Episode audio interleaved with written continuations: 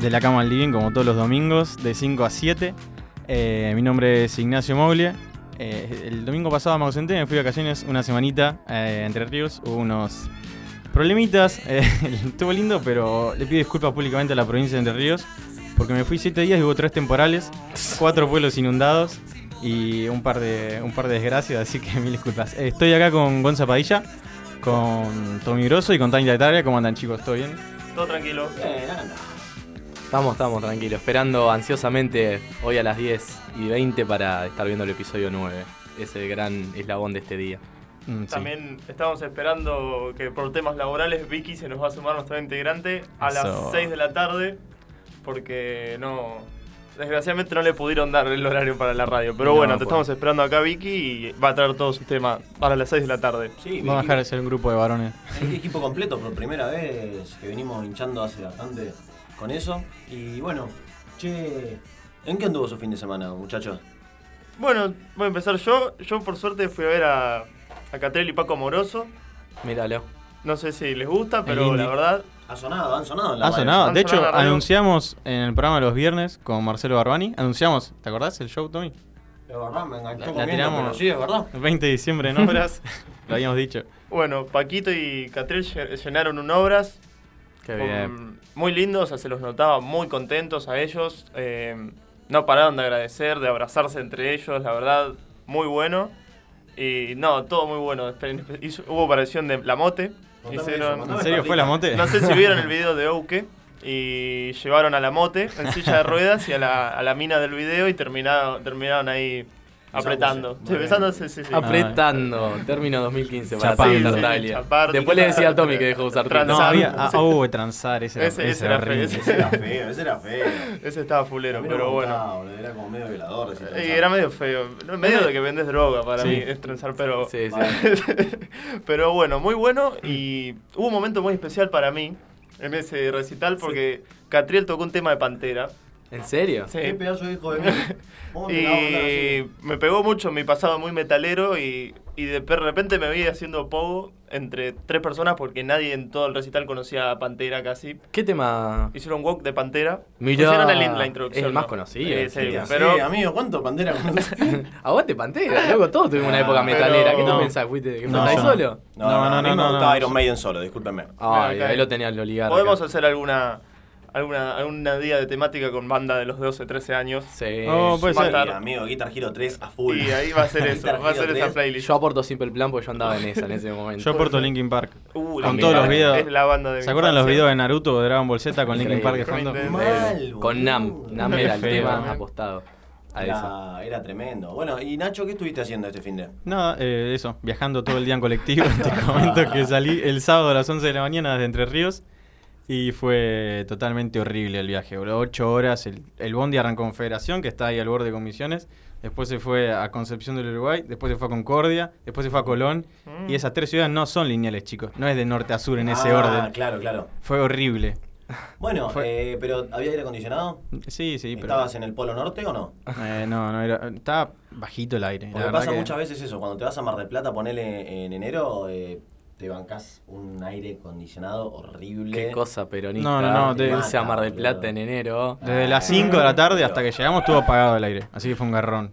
Bueno, Porque el sol estuvo picante. Pero un nada. abanico, a full. Abanico a full. eh, a lo lo comía. Claro. No, pero bueno, nada. Llegué ayer, que, que ahora cuando nos juntamos con Gonza a ver Star Wars episodio 7, porque somos así enfermos. Eh, habré llegado a 10, de la, mi- 10 y media de la noche, Sí, más o menos. sí. Comí con mi vieja, la saludé y me fui a la casa de Gonza. No. Sí, la verdad, se extrañaba Luján. Y disfrutamos mucho el episodio 7, mi película favorita de Star Wars, ya lo dije, pero es hermoso volver a verla y tan cerca de- del cierre de la saga es importante también. Que ha sido muy criticada este cierre de saga, ¿no? Bueno, gente que Pará, ¿lo vamos a hablar el domingo que viene? Cuando la veamos. Lo podemos hablar el domingo que viene o lo podemos hablar Chan, chan, chan. ¡Apa! En- ¿Cuándo, Tommy?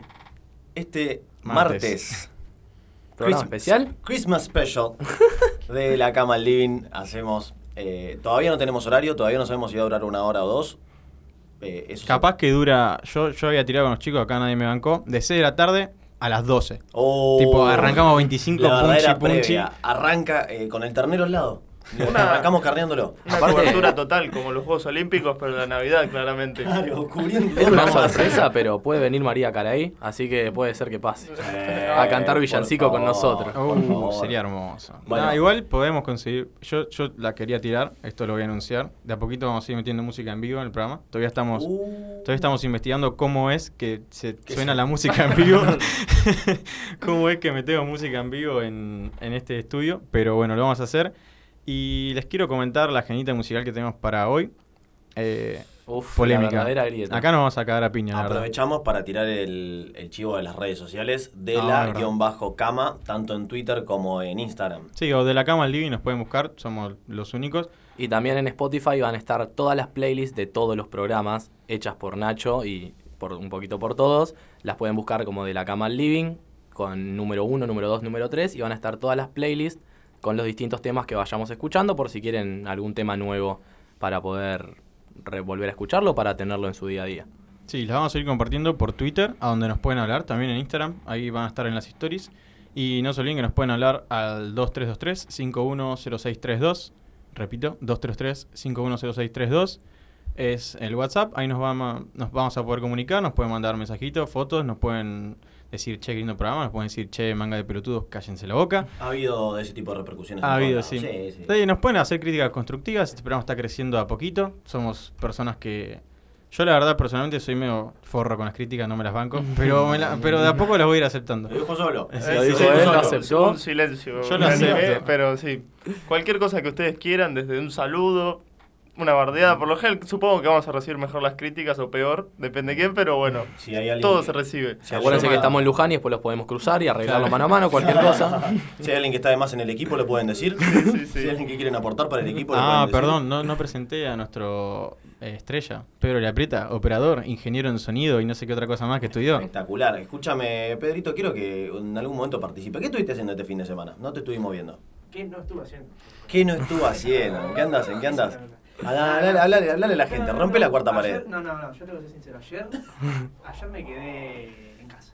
Era sábado de quedarme en casa. Realmente. Sábado de, Es que- de quedarla. Pero el viernes sí, ahí sí hubo, hubo acción. Hubo pingui pingui. Hubo- no, sí, sí, pero del bueno, el sano. Está, El sano. está tratando de acercarlo, Nacho, poco a poco al Sí, sí, sí, micrófono. no. Fue una situación media turbia para eso. Sí, Bueno, Digamos- sí, menos mal que no la vela. Digamos que estamos jugando al básquet con la cabeza de Pedrito. Bueno, che, eh, nada, les quiero tirar la, la agenda musical que vamos a tener hoy. Britpop, nos vamos a recontracagar a piñas. Yo soy enfermo de Blur, lo fui a ver la única vez que venía en Argentina. Era la única persona que estaba ahí. Sí, Sí. éramos tres personas la más. conozco hasta ahora. Pero tuvo una banda de base porque tiene que aceptar que banda es mejor. Así No, que bueno, pará, a- algo que les tengo que contar. Yo estuve en la banda Tributo Oasis. Ah. Gonza también fue parte de esa banda en otro momento. De hecho, Nacho me reemplazó a mí técnicamente. Claro. y ahí nos hicimos amigos. Vamos a hablar La verdad que amigos me parece demasiado. Un día hay que hacer especiales de bandas del- de nuestra, Nuestra adolescencia. sí. sí, como dije eso. hace 10 minutos. Bueno, sí, sí, como dijiste eso, pero, pero hablando de nuestras experiencias. Siempre Ah, lo mismo. Tommy. Loco, ¿cómo. ¿cómo robás contenido? Yo por mi parte estuve en una banda, en una banda de metal. Ah, estu- Tommy estuvo en una banda de metal. O sea, estuve en una banda de metal. Hard rock metal era. Vamos Era a dejar el nombre para otro era- programa. Era fusión, queda para otro momento. Para el nombre que pensamos para la radio. Sí. No, no. Nacho, siga Nacho. tranquilo. Bueno, nada, eso, les quiero vender la agenda musical. Britpop, Gonza, fanático de Oasis, ¿querés decir algo al respecto? ¿Querés defenderte ahora antes que te mate? No tengo nada para decir de la mejor banda británica por encima de cualquier otra. La banda que cambió la música, la última banda de rock, los Hablando últimos frontman de la historia. No tengo nada para decir de Liam. Eh, Noel con el tiempo nos dimos cuenta que era el tarado de la banda. Sí. Eso lo voy a decir en público para que todos lo sepan. Para mí el punto de quiebre fue con- cuando se juntó con Cameron, eh, hablando de las guerras de Malvinas. Ese fue... Ah, bueno, sí, no ese es otro. Sí. Hay debates muy internos Sí, también sí, con Oasis, sí. son se bastante a tomar el té con, un, con el tipo que nos robó las Malvinas. Así que- Para mí, Ajá. para mí Noel es como mm, la nata. Chabón le dio, Ah, le pues- dio, le dio la espalda al pueblo. Liam es pueblo. Eso, Liam es pueblo. Liam es pueblo. Noel es la nata. Sí, sí, eso no hay dudas. Sepan que si les gusta más Noel, les gusta la nata. Asuman sus lugares en la vida. Bueno, nada, eh, la verdad que muy buena la comparación. Yo no la tenía. No, él me parece un tipo nefasto, pero la verdad que con su música no puedo decir nada. Y si les parece, chicos, vamos a arrancar con un temita justamente que escribió él. Hizo guitarra, bajo, batería y voces, como todas las cosas que hace El Noel. Luigi Arnau fue prácticamente todo de sí, Noel. sí, podemos decir What's the Morning, Eh, Morning Glory es el disco. What's Sí, the Story Morning Glory. ese mismo. El primer disco. Vamos a arrancar con el tema que abre el disco, Hello. Y bueno, venía sonando Beautiful Ones de Shoot, del disco Coming Up, la versión de lujo, como bien me marca el operador Pedrito. Eh, chicos, ¿les parece si abrimos el debate a la gente? La abrimos, oficialmente lo abrimos, dale. ¿Hay, hay stories, hay encuestas en Twitter? ¿Hay algo así como para...? Sí, hubo unas encuestas en Twitter e Instagram. Muy bien. Vamos, ya estamos buscando los resultados. Lo enganchaste con, Yo me acuerdo con que- la mano en la masa, Sí, Natalia, sí. ¿no? En la, en la que tiramos en Twitter había ganado. me acuerdo que había alguien que votó Asis y dijo: Tengan en cuenta que quise votar a Pulp. Sí, Ah, sí. Creo que es el único voto de Pulp en Bueno, esa guerra. bueno. Una gran banda Pool también, es una banda olvidada de esa Yo época. la pero conozco. Es una gran Yo banda. la tampoco conozco. Y no sé. eh, Vamos a estar tuvimos, escuchando. hicimos acá la encuesta que estuvo Blur, Oasis, Pulp u otra banda que la verdad a mí no se me ocurre otra banda. Sí, no soy un gran sí. conocedor del Britpop, pero ganó con un 63% Oasis Y en sí. Twitter. Y sí, Fue, fue un poco aplastador y ahora ya estamos compartiendo lo- los resultados en Instagram también. Ha ganado Oasis, me parece. ampliamente. Ah, estuvo un poco más peleado. Hubo un 83%. No, no sé, no sé. No, no, no. No estás sabiendo, no estás sabiendo leer las estadísticas, No, porque son dos historias distintas y bueno, eh, Claro, está no, complicado. No, no sé muy bien estas cosas, pero bueno, ganó Oasis. Bueno, vamos a dar un poquito de contexto de qué es el Britpop y cómo la- las bandas Contame, que llevaron ahí. contame, la primera banda que ha sabido involucrar al resto, tanto a Oasis, a Pulp, a Blur, fueron los Stone Roses. No sé si alguien de ustedes las conoce, lo ha escuchado. Los acá, Guns N' acá Roses. Taylor Tyler. Fue la- los Stone Roses fueron la primera banda que impulsó el Britpop antes de los 90. A partir de ella, muchas otras bandas empezaron a explotar y a salir adelante.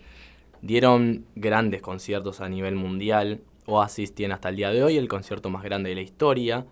No sé si Blur hizo algo así. Metió, ¿No metió era más más- ruidoso? metió- aparte, sí, todo tenemos. Todo No, igual, igual para, eh, para defender- Sonaron más fuerte que un cohete espacial ese día. Ay, qué feo. Eh, Eso- esto está comprobado. Esto está comprobado. Los decibeles de Oasis estuvieron por sobre los decibeles que hace un cohete espacial cuando Eso- sale. ¿Eso fue sano para la gente? No. Y estar ahí al lado, amigos. Y mucho menos para los músicos. De hecho, se comenta que en ese momento se desprendió un- una parte glaciar de Groenlandia. El perito moreno. No, pero por ejemplo, Blue Ahí es hizo cuando uno de los arrancó la grieta. Ahí, eso es culpa, no es, Oasis es, es culpa, es culpable del calentamiento global. Eso y el recital estúpido de Metallica en la Antártida, ¿se acuerdan? Ay, ahí me- eso personalmente me dolió, pero bueno, fue horrible Sí, no, no. eso, pero bueno. Hay una persona que tiene un tatuaje de Metallica. Sí, sí, sí, acá hay un metalero presente, pero bueno, hoy no es tema de metal, así que vamos a vamos a seguir salir con día, la sí, Sí, batalla. sigamos, sigamos con el Britpop. Un día vamos a hacer metal, lo prometo. No, a la verdad que yo, yo no escucho favor. mucho, pero... El arma el arma el Voy a, ese día voy a estar yo solo hablando, los chicos no van a compartir nada porque no saben. No, no lo entiende. Escúchame, Bueno. el, que, el que sabe, sabe. Y el que no, Está bien. Escucha Britpop. Y sí, El que no es escucha Oasis Paddy. o Blur, por lo general la gente no sabe metal. Así bueno, bueno, es los chicos. a Bueno, nada, eso ha sido el Britpop, ¿no? Explotar un poco, explotó Oasis en un principio. El primer No, no, concierto. perdón, perdón, Blur es de antes. Eh, por eso explotó Oasis primero. El, concier- el primer concierto que da Oasis, muy divertida la anécdota, aprietan al dueño de un bar para que los dejen tocar, porque si no lo amenazaron con que le prendían fuego el bar. Entonces, esa es la primera vez que toca eh, Oasis y es un poco la pauta de lo que fue Oasis después. Sí. Una banda muy luchadora, no solo con los de afuera, sino con ellos también. es hermoso y se recomienda ampliamente el Supersonic. documental exactamente. Supersonic de Netflix. No sé si lo estabas por decir. Eh, sí, venía después, pero... Venía después, bueno.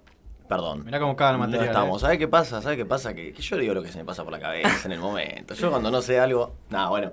eh, eso. Supersonic es espectacular y, y se nota siempre esto de cómo vas a querer siempre más a Liam que a Nobel, por Sí, ejemplo. de hecho en Supersonic fue mi momento en el que me di cuenta que Liam era una gran persona. Pero lo que tiene Supersonic es que muestra la mejor parte de Oasis, que fue hasta antes de que salga el Be Here Now, que fue el tercer disco, los momentos de gloria, los gran, el recital de Network, que es donde metieron cerca de muchas personas. No recuerdo el número y no le quiero errar Vamos a decir innecesariamente. 10 millones. Por ahí anduvo. No, es, es ese recital que creo que es Noel el que dice que en ese momento tendrían que haber dejado de Sí. tocar. Porque era la cresta de la ola. Eh, era Oasis, era el mundo en ese momento, se estaba comiendo el mundo de verdad y a partir de ahí no vino el declive, para mí el Here Now es mi disco favorito de hecho de Oasis, pero a partir de ahí todo fue un poco en bajada hasta llegar al 2009 donde en París Liam le parte la guitarra de Noel y se termina Oasis. ¿Eso Un recital. documental? Un reci- no, el documental llega hasta Network. Ah, ok. Y termina, bueno, no importa, no quiero contar cómo termina, pero es muestra mucho la unión entre ellos en ese momento. Y cómo crecen juntos, todo el tema del padre de ellos. Ellos eran hijos de una familia clase media, baja, diría, de los barrios obreros de Manchester. No sé de dónde vendrá Damon, seguramente de algún country Del sur. de Londres. No, no, no, de Wessex. Así que, ¿De Wessex. ¿En serio? ¿En Ese- serio? ese hijo Estuvo en de mil- Vikings. ese hijo de mil puta el gordo que lo mata a, a Ragnar. A Ragnar en Tiene, Vikings. tiene una historia particular, Damon. Un- eh, Sin spoiler, por suerte, el programa. Ah, amigo, la persona que no vio la, de- la muerte de Ragnar en Vikings, eh, ya, ya se ah, sabe. ya le Eh, cagaste. Si no Chico- había entendido, ya directamente Chicos, se lo sí, sí, tiraste sí, en la cara. Chicos, es Vox Populi, eso. Esto ya me se hace sabe. acordar, ¿puedo contar una anécdota? ¿Qué término, amigo? Una vez estamos con Persona universitaria.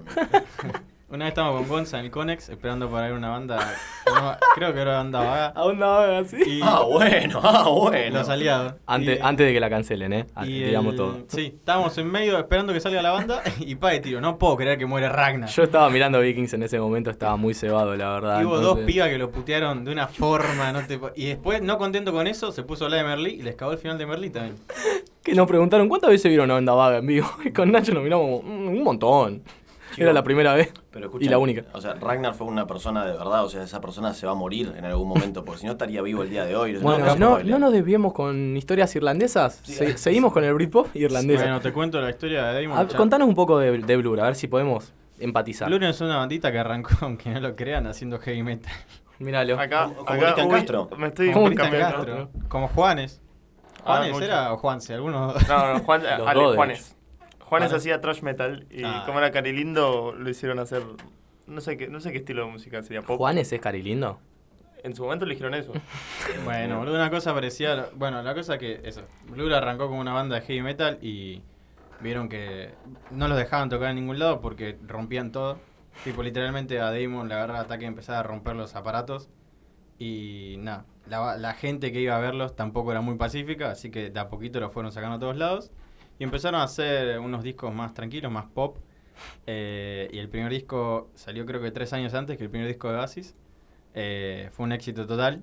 A lo que Blur empezó. Sí, boludo, fue un éxito. En, Inglaterra fue un éxito. Entendieron nuestras caras porque Nacho se tuvo que, que No, hacer en, esta Inglaterra, defensa. en Inglaterra fue un éxito. Nah, Mirá, sí, Blur la fue una diferencia, banda grande, la diferencia entre Blur y Oasis es que Oasis en Estados Unidos la rompió. Sí, y Oasis Blur- se abrió. Blur empezó a salir de. empezó a ser conocida en el mundo cuando Damon arrancó con el proyecto de Gorilas. Y toda la gente se dio cuenta, che, el cantante de Gorilas tiene la misma voz que el cantante de Blur. ¿Puede ser que sea la misma persona? ¿Es la misma persona? Sí, amigo. Está confirmado. Sí. Yo no tenía ni puta Ah, idea de esto, bueno, sí. No, para, en serio. ¿En serio? No tenía ni idea. Bueno, sí, idea sí, quiénes sí. son las personas que están en gorilas. Ya mismo, un montón de gente puteándome, me imagino. No, Otra vez. Eh, bueno, estoy acostumbrado. No, eh, increíble, increíble. Pero, Sí, sí. pero el cantante de gorilas no. Ahí demuestra también la amplitud que tiene. Damon como músico. Sí. Yo, eh, por más que lo bardee como músico, es increíble, tiene una apertura terrible a poder hacer un montón de cosas diferentes Yo recomiendo mucho. que no tienen ni a mi Noel. Va- Bárbaro, no es un rockstar. No, no, para nada. El, el disco solista de Damon, eh, el disco solista de Damon, Every Robots, me parece uno de los mejores discos que tuve en mi vida el placer de escuchar. No lo pude ver en vivo porque cuando vino como solista me lo perdí, no había plata en ese 2013, estaba picante. Eh, pero bueno, nada.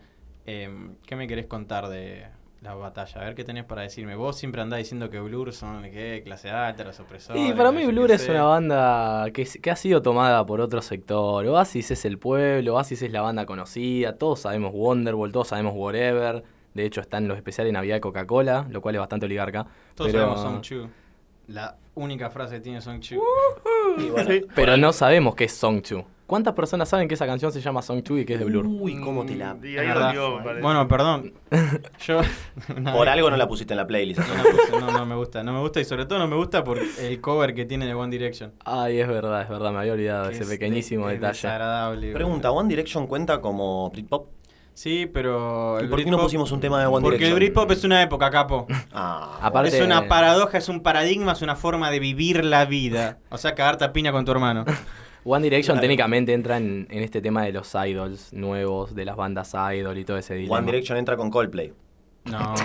Mm, no, no, no. One Direction entra con Backstreet Boys. Band Boys. No, pero Band no es Brit. Boys. Pero no es Claro. Brit eso. ¿Qué? ¿Cómo que sea no? Britpop tiene que ser Brit. Bueno, Brit Idol Pop. Bueno, Estamos bueno. inventando una nueva Bueno, categoría para Spotify. están- no, no, ustedes le están metiendo un montón de cosas a algo que es muy simple, me parece. No, Y- capo. Y es algo que estoy ¿A empezando. vos, Basi, te parece pop? Yo soy una persona que está entendiendo un montón del tema a partir de lo que acaban de decir ustedes y a mí me parece están mal. Así que nada, voy, Así que me voy a refutar como buen tuitero. voy, a, voy a aprovechar este momento para decirle, porque como parte de un medio de comunicación hay que decir cuando las cosas eh, incomunican. A Y ustedes están, de- y ustedes están incomunicando, están confundiendo a la audiencia. Entonces acá toda la gente va a pensar que One Direction está mal. Y no está mal, boludo. ¿Escuchaste No, alguna no, vez no. a Harry Styles? ¿Escuchaste No. Sign of the Times? ¿Escuchaste el himno de la humanidad? El chabón, el musical. chabón subió, No, no, no, subió un video de una orgía. A YouTube. Ay, Dios. Levanto todo la bien. mano. Déjame hablar, capo. Yo te dejé hablar, yo te respeto tus ideas, respetame las mías, bro. Yo lo que quiero decir es que el Britpop fue como no solamente eh, artistas ingleses que hacían pop rock. No, claro. Sino que es una época en ese momento, porque Oasis para mí no es pop. No. No sé, para vos que sos bien fanático, para mí no es pop. Encaja en muchos de estos estilos, rock común, pop, a veces un poco más heavy. De hecho, en vivo Oasis era más pesado que las grabaciones de estudio, pero pop determinadamente es bastante complicado. Bueno, saben que entra en Britpop y no lo puse porque creo que no va con la idea que era esta guerra de las cuatro bandas más grandes del momento. Turf. Radio... Los enanitos verdes. no. Eh, Radiohead se considera el- del momento de Britpop. Es que sí, de hecho Radiohead era también, una- era la banda más eh, alterna al movimiento, digamos, en ese momento, por el hecho de que su cantante, ya sabemos que no es muy agraciado con, con el cariño popular. No, de hecho, a mí no me cae bien. Y no me gusta Radiohead tampoco. Pero lo vamos a agregar en un segundo movimiento Britpop no tan guerra. Se puso mal Tai con ese Ay, comentario. Me dolió porque acá hay, un- acá hay un- alguien que banca Radiohead. ¿Qué tenés algo tatuado también de Radiohead? capo? No, no, todavía no, pero lo voy a traer para la próxima. Me diste la nueva idea. Un robotito. Y puede ser. Viendo un tatuaje de Tai también se me ocurre que algún día podemos hacer también un programa de Calle 13. Solamente Calle 13 con temas con Tom Morello. Tiene la Ah, guitarra ah, de Tom sí, Morello. bueno, ah, es verdad, sí puede que ser. está en multiviral con, en el último disco de Calle 13. Y podría ser una gran idea de una banda muy, muy popular. Pero bueno, como aporte nada. Calle más. 13. Sí, Popular. sí, ¿Vos decís? sí. Para mí no. No, no sé. Por el Lamborghini. Acá Eh, se están es peleando todo. A mí me parece. a mí ¿Acaso me estamos hablando que- del video que rompe un Maserati? Bueno, justamente. No, no sé, no me, o sea, tiene sus cosas, sus idas y vueltas, René, pero no vamos a hablar de eso ahora. Venimos a hablar de algo muy puntual, que es, es que Pado es muy hábil con las palabras, como pueden escuchar Gonzalo Padilla, es un tipo muy hábil con las palabras, que te puede convencer de cualquier idea. Hasta de hacerte pensar que escuchar Blur es de opresor, Sí, sí, hasta sí. hacerte, hasta hacerte pensar que Yo no estoy manipulando a nadie, ¿eh? ahora, ahora dice que Liam es el bueno, pero hace cinco años tenía que escuchar diciendo que no, él era el hermano, el mejor hermano. En mi momento, de ese, hace cinco años yo hubiera dicho eso, sí. La verdad que Vale sí. la pena decir que podría ser tranquilamente un operador de la Corpo. Es verdad. No Encubierto y, sabemos. nadie lo sabe. Y yo estoy tirando currículum, amigo. Donde me llaman, me llaman. Donde caiga, caiga. De hecho, si este programa llega a 2021, claramente nos vamos a volver opositores ya. Porque este, este muchacho empieza a tornar y no sabes dónde termina. Es un tipo, Frente soy renovador. Un, soy un mago. Yo puedo estar en cualquier lado. sí, radicales. Radicales, unidos.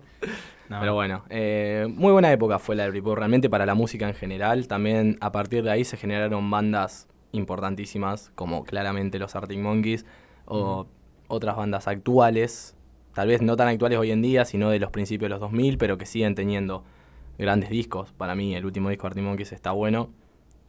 No es tal vez el mejor disco y es lento, lo acepto, pero no me parece un mal disco. Y ha pasado con AM que con el paso de los años nos hemos dado cuenta que era un gran disco. No sé si te querés aportar algo, Tommy, a esta discusión de Arctic Monkeys, capaz estás más Una metido. cosa, do- dos cosas, dos cosas con respecto a esto. Respecto a Arctic Monkeys, eh, no, el último disco han pasado ya un año y pico y sigue siendo igual de malo, sí. Eh, primero. Segundo, aporte de algo de verdad. Estos son hechos y no son falacias como las que vienen hablando ustedes. Eh, Paralelamente al surgimiento de Oasis, había una banda que se suponía que iba a ser el, el máximo exponente de Britpop, que se llamaba The Verb. Sí. Calculo que estará en la playlist, no lo vi. A No. la, el único tema que tienen, que es el tema con el cual entré en mi cena de egresados, Ah, no. que es Bittersweet Symphony.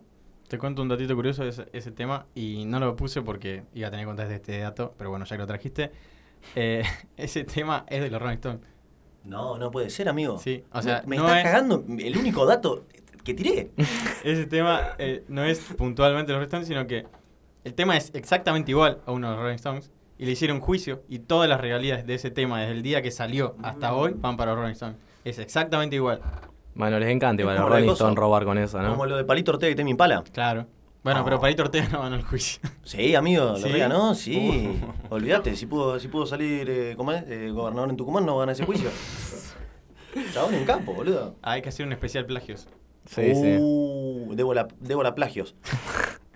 Pintaría, ¿eh? Bueno, y para más o menos decir qué pasó con el Britpop, el Britpop en principio de los 2000 comenzó a ser tapado a nivel mundial por la explosión del rap en Estados Unidos y del pop también estadounidense, con Britney, con Snoop Dogg, con mucha gente importante.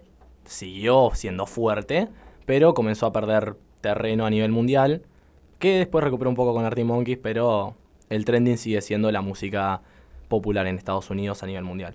Hay un dato de esto que decías, de la explosión del rap. Blur en un momento, en el disco Blur, que no me acuerdo si es eh, pasando los 2000 o, o ahí, me parece que es el 2000, eh, quisieron hacer un tema de rap Mm. y se fueron a Estados Unidos a ver esto. Ay, ¿por qué? Y Damon, Damon y Graham cuentan que estaban tocando ese tema en vivo y vieron que eran las primeras tres filas nenes de 13 años y dijeron, ay Dios, ¿qué estamos haciendo con esta banda? Y Y después bueno. salió el disco 13, que para mí es el disco más oscuro y más piola de Blur. Pero bueno, nada, hay que... Eso. Hay muchas bandas, y sobre todo con el Britpop, van a ver que duran muy poquito Sí. porque fueron muy manipuladas. Sí. Y sobre todo muchas bandas no quisieron salir de Inglaterra, no tuvieron el, el recibimiento que tuvo justamente Oasis o. Coldplay o bandas de estas en otros países, pero se mantuvieron bien en el tiempo y sobre todo por un nicho de gente que ha sabido retener estas bandas como Blur, como The Verb, que sigue siendo importante, como Pulp, aunque, o Pulp, no sé bien cómo se pronuncia, creo que es Pulp, pero... Como Pulp Fiction. Ah, es Viene verdad. de lo mismo. Pulp era como un tipo de historieta que salía en Estados Unidos hace miles, miles de años. eh. Ahí viene, dato de color. Entonces, bueno, eso es más o Era menos... por pulpo. Pulpo. Pero sí.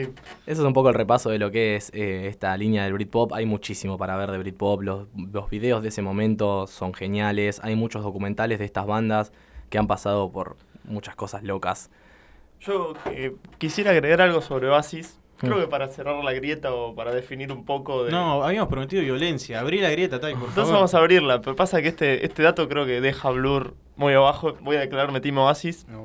Pero más allá de... Estoy hay solo. aplausos, hay aplausos. Pero más allá de la historia o de cuánto llevó cada banda, yo creo que Oasis gana por Blur porque está en ese en ese mix que no sé qué persona habrá hecho con junto a Green Day o Aerosmith. Oh, y esa va. ese que era, creo que era Boulevard of Broken Dreams. Boulevard of Broken Wonderwall Dreams. Y Travis. y No, qué Travis, amigo. tan- No había ni nacido Travis con ¿Y ese qué, momento. y qué canción de Aerosmith era? Dream On, ¿no? Dream On. Un hermoso remix que nunca sé quién hizo, pero en el Ares En el área sonaba me lo he descargado y he disfrutado por años de mi adolescencia, así que creo que le voy a dar el pie a Oasis en esta, en esta pelea. Mm, bueno, pero vos te vas para el lado de Green Day ya. ¿Eh? Ya estás tirando otra No, no, agenda no, no, no. musical. Bueno, Yo la, más linda de todas. Esa es la más linda de todas las agendas musicales. El El, grunge es eh, todo ese Ah, movimiento pero no es luego. grunge. No, Pero- Pero No, después pero viene el Green. Day y es un poco unir todos los No es movimientos. grunge, ni en pedo. Pero Green Day es un, es un vestigio del grunge. A partir Lo- lo después dijo- de ahí. Lo dijo Gonzalo, no lo dijo. Esto no, está chequeado con el resto del equipo. El programa de la cama living no se hace cargo de esa. De los dichos del opresor Padilla. No. Estas son las operaciones, gente. ¿ven? Yo no opero, operan ellos. Bueno, les comento que a todo esto no presentamos. Estamos en la radio FM Líder 97.7, la radio del Centro Cultural Eva Perón en Luján. Y estamos acá. Mi nombre es Ignacio Mori, eh, con Gonza Padilla, Tommy Grosso y Tetratalia, peleando de qué es el Britpop. Ah, perdón, siempre me olvido. Operando Perito de la Prieta. Eh, ¿Qué, qué team es, Pedro? Es Team Oasis. Hay un solo Team Blur en el equipo. Perdón, Sí, sí. No, no, Ahora cuando, cuando venga Vicky dentro Me de- parece que Vicky está en Blur también, ¿eh? Así que vamos a dejar el debate abierto para que ella se pueda defender. Bárbaro. Y dejamos el debate abierto para que comenten oyentes y oyentas. 2323 510 632 si nos quieren mandar de qué team son, también por las redes sociales de la guion bajo cama. Eh, me parece que es un lindo momento para irnos con un tema, ¿no? ¿Te ¿Parece? ¿Unos temitas? Sí, Sí. dale. Se viene disco 2000 de Pulp, del disco Different Class, hablando de clase media y clase obrera. Y venía sonando Girls and Boys de Blur, del disco Bug Life. Eh, este temita tuvo una nominación y creo que ganó el mejor sencillo británico. Para vos, Padilla. ¿Qué me decís? A ver si no, no, nada, puto. Eh, y nada, tenemos una columnita de nuestro compañero Tommy Grosso. Tommy, ¿querés presentar? Bueno, vamos a presentar un poco lo que estuvimos haciendo, un poco de agenda política, que no habíamos logrado arrancar todavía esta semana. Em, no sé si sabían de lo que es el 18 de ustedes. No, yo no. Algo habíamos hablado. No, contanos, amigo, ¿qué es el 18D? El 18 de, 18 de diciembre, la gente más que a favor de Mauricio Macri, en contra del gobierno de Alberto Fernández, ya gobierno, gobierno, em, prácticamente pidiéndole que se vaya, porque ya se las mandó. Se las estuvo mandando y bueno, la gente no, no ha querido eso. Y bueno, eh, hicieron una concentración en la Plaza de los Congresos, Multitudinario. multitudinaria. em, Se habla de un millón de personas. se habla de un cer- cerca del millón, cerca del millón. Nada, bueno. Poca gente. eh, también le hicieron un martes. Es complicado hacer un martes. Bueno, no, no es complicado. Si, no, si tenés no, gente. no, si yo tenés creo gente- que no. Bueno, nada. Pasa que la gente labura, amigo, ellos laburan. ¿Estás, estás haciendo apología al martes 10 de diciembre? Puede ser. Puede ser. Nada. Bueno, ¿qué es lo que pasó? Tuvimos un, un enviado especial. ¿Quién fue ese enviado especial? ¿Querés, querés pronunciarlo vos mismo? Sí, Tommy G. o sea, yo. Con esto de la radio vamos descubriendo nuevas capacidades y estamos descubriendo que Tommy sirve como reportero, como periodista. Sí, Sin dudas. por favor. Eh, estuve ahí, me tuve que mandar entre el medio de toda la gente macrista. Me iba a acompañar en un momento con Zapadilla. Por suerte le enviamos otra compañía. Me acompañó mi querida novia Maru Bonino. Y. mm, Entonces vamos a pasar directo a los. vamos a pasar directo a los audios. momentazo. Sí. ¿Por qué? ¿Qué es lo que pasó acá? Eh, en un momento, de hecho, cuando surgió la idea de ir y tener un enviado especial y, eh, y hablar con la gente del 18D, eh, era algo más del tipo eh, mofarse de la gente, algo como lo que hace Rechimusi.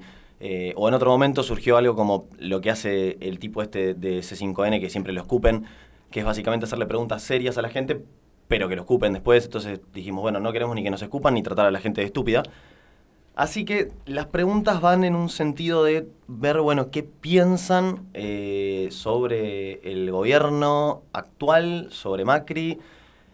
Otra cosa, no soy periodista, así que las preguntas que redacté no son quizás Sí. las mejores. Y también... Yo creo que esa sobre qué desayunó a la mañana no, no, no- no completaba mucho la Eh, entrevista. Y mm, bueno, también piensen que la idea era no, no ser detectado, claro, y no ser detectado como una persona que no tenía la misma ideología. O sea, nuestra idea era eh, entrar ahí y que no se den cuenta que éramos personas opositoras a ellos. Entonces fue medio raro. La primera pregunta, entonces, pasamos directo, hablamos con una sola persona porque la verdad eh, no pude estar mucho más tiempo. Maru se quería quedar un poco más porque le había agarrado el gustito. Yo no pude. Yo no pude, no podía seguir aportando cuerpo a, a ese tipo de manifestación, no me parecía para nada. Pero bueno, primera pregunta que le hicimos a esta persona, una señora de unos 60 años. em, hicimos todo un chamullo de que estábamos eh, en la carrera de comunicación social de la UBA, de la Facultad de, de Ciencias Sociales. Bueno, Maru de hecho lo hace dentro del, del marco de semiótica, así que ese chamullo lo hacía ella. Y bueno, mi pregunta fue, ¿cuál fue la mejor medida tomada por Mauricio Macri? La respuesta fue la siguiente. Pienso que lo mejor que hizo Macri fue conectarnos con el mundo. Bueno, básicamente las respuestas eran bastante monosílabas y con un ruido de fondo importante, no sé si se dieron cuenta. Bueno, son las cacerolas del pueblo, amigo. Son las cacerolas del pueblo. tal Cacerola de cual. Teflón, hay un tema de Ignacio Copani muy interesante si lo quieren escuchar. Bueno, eh, es eh, raro. Conectarnos con el mundo fue la mejor medida tomada por Mauricio Macri. Es un Eh, cable de red, es un- digamos. No, es... es ¿A, qué apunta toda- todas estas preguntas y a qué apunta el, espacio en sí de, que, que pensamos de- desde el equipo de la Cama del Living con, con esta intervención? Es, vamos a tratar de problematizar el discurso macrista. ¿Por qué? Porque van a entender que lo que dice esta señora es repetir dos o tres cosas eh, que son lo que básicamente dicen los medios hegemónicos. Eh, no, no es mucho más, o sea, conectarnos con el mundo. ¿Qué es eso, conectarnos con el mundo? Es algo súper abstracto. ¿Cuál es el trasfondo, digamos? ¿Cuál es, ¿En qué están sentadas esas palabras si tenemos que ir más profundo, digamos?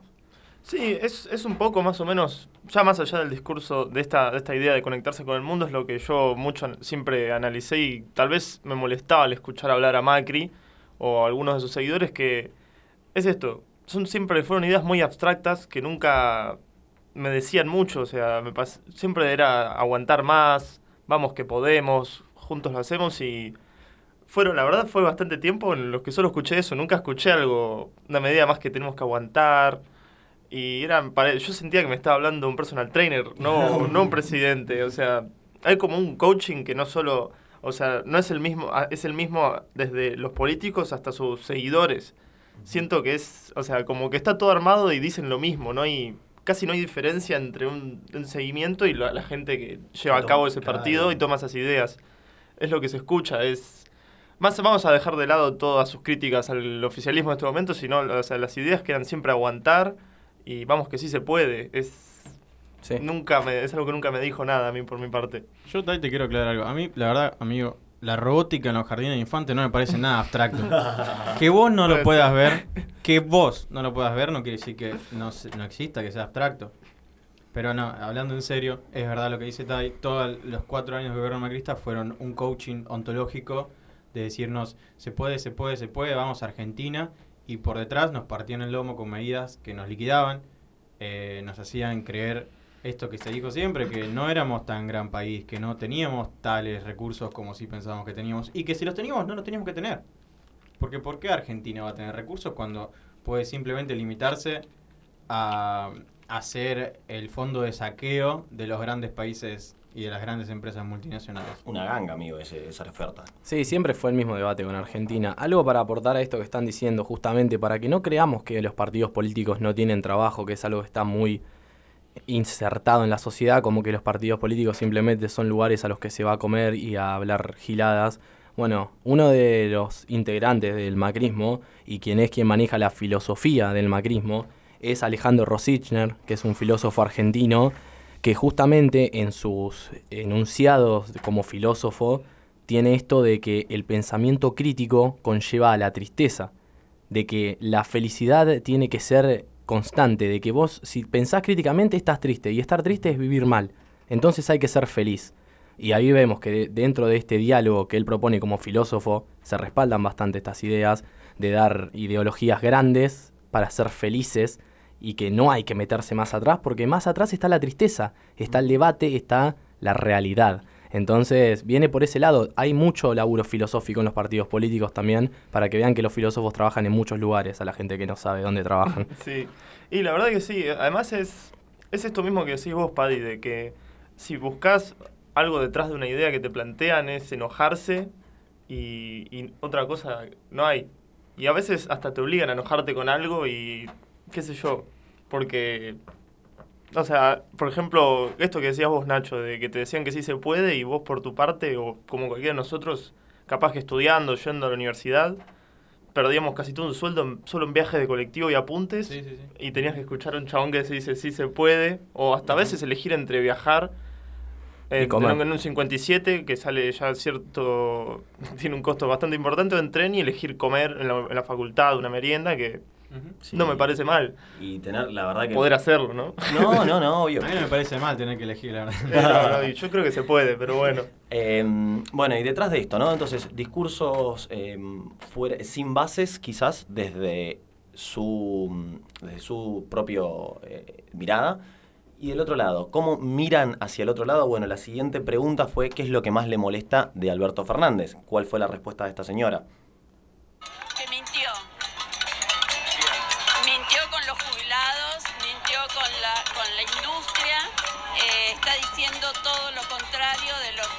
Prometido en la campaña. O sea que empezó en sus siete días, ya dijo un montón de mentiras. Bueno, mentiras. Mentiras con los jubilados, con la industria, con la campaña, que no sé qué. eh, Siempre términos absolutos, siempre. Términos absolutos y vagos. ¿Por qué? Porque no sé qué medida se está refiriendo a mentir. Como mentir de decir yo hago una otra y otra. Como decir voy a invertir 4.5% del PBI en ciencia y al final bajarlos, bajarle 0,5 puntos. Eso es mentir. Alberto Fernández tiene, de hecho, incluso en el mismo debate dijo que va a tomar medidas ortodoxas y otras heterodoxas, ha hablado de este tipo de cosas, y, y no me parece mal tampoco que se discuta sobre, eh, poco entiendo sobre dólar turista, sobre el tema este con los jubilados y todo eso, pero no me parece mal que se discuta y que se le exija al gobierno ese tipo de cosas. Sí.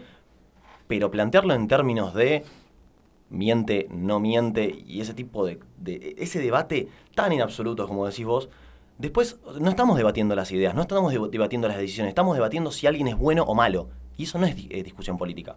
No, mismo eh, lo que dice esta señora habla de que miente con la industria. Por ejemplo, yo el jueves 12 tuve la suerte de estar en un evento de ENAC, que es Empresarios Nacionales para el Desarrollo Argentino, que es un grupo de empresarios PYME, en los que todos estaban muy contentos por las medidas que había tomado Alberto Fernández en dos días de gobierno. Entonces, no me podés decir que se golpea la industria, al contrario de lo que decía el discurso pre-presidencia, y, y ver estas cosas. O sea, está a la vista. No podés ser ciego y no podés plantear que, que todo es mentira, cuando en realidad sí se puede ver. Lo que pasa es que no se investiga, se repiten teorías y se repiten ideas o discursos o mentiras Sí. de medios hegemónicos, pero sin ningún tipo de debate y sin ningún tipo de replanteo. Es que justamente en el debate es donde hay que sacar los trasfondos y las ideas, y a ellos eso es lo que no les conviene. Si no hay debate, no hay trasfondo, no hay ideas, no hay revolución tampoco, aunque es una palabra que me gusta usar bastante poco, revolución, porque ya me parece tan desuso. Ya tenía que venir Nico del Caño. Pero, no, justamente bastante alejado, muy alejado de eso. Pero esto es lo que se busca también y lo que hay que romper, que todos podamos debatir y que podamos debatir con conceptos, no con ideas, no que alguien se te plante de frente a decirte que se robaron todo. Bueno, está bien, ponele que se robaron todo. ¿Me podés explicar con números, con letras? ¿Podemos tener un debate lógico y con conceptos reales? Si no es muy triste, a, mí esto se los dije a ustedes, siempre se me hace muy triste escuchar gente de cualquier edad repitiendo este discurso porque me, da tristeza la poca falta, las pocas ganas de tener una profundidad en las palabras que estás dando. Eh, a mí por lo menos me produce eso. Bueno, pero es que el odio es más picante que cualquier análisis económico. Porque mismo lo vemos en Twitter, hoy están en pico los influencers o Oh. tuiteros Como tal. como tal. no, pero algunos macristas que estudian, hay cierto tipo que estudia derecho y que sube videos increpando políticos argentinos Ah, increíble. con cifras siderales que no se creen, porque de nuevo es repetir mentiras sin analizarlas. Y me gustaría dejar en claro que en este medio, cuando nos referimos a la otredad o ellos y nosotros, no nos estamos refiriendo a las personas que caen en el juego de los medios hegemónicos, nos estamos refiriendo directamente a los medios hegemónicos y a las empresas que todo el tiempo pugnan por la infelicidad del pueblo, pero no por simplemente hay una maldad como la que ellos quieren construir de, del peronismo, del socialismo o de la izquierda. Simplemente están eh, pugnando por sus bolsillos, en perjudi- eh, perjudicando a los nuestros. A Sí. a- eso se ve a toda hora y en todo lugar. Sí, no, yo retomando un poco esto del. Más que. Más, iba a ser más por el lado del discurso vacío. eh, capaz que a mí no me llegó, pero por ejemplo, todos este, estos años de macrismo y cómo surgió este, la presidencia, para mí fueron en conceptos vacíos o palabras vacías como el cambio, la Mm. revolución de la alegría, por ejemplo. Esto que hablamos de la filosofía. Es como. Siempre sentí que era algún partido basado en nada, en una palabra y más que nada en odio.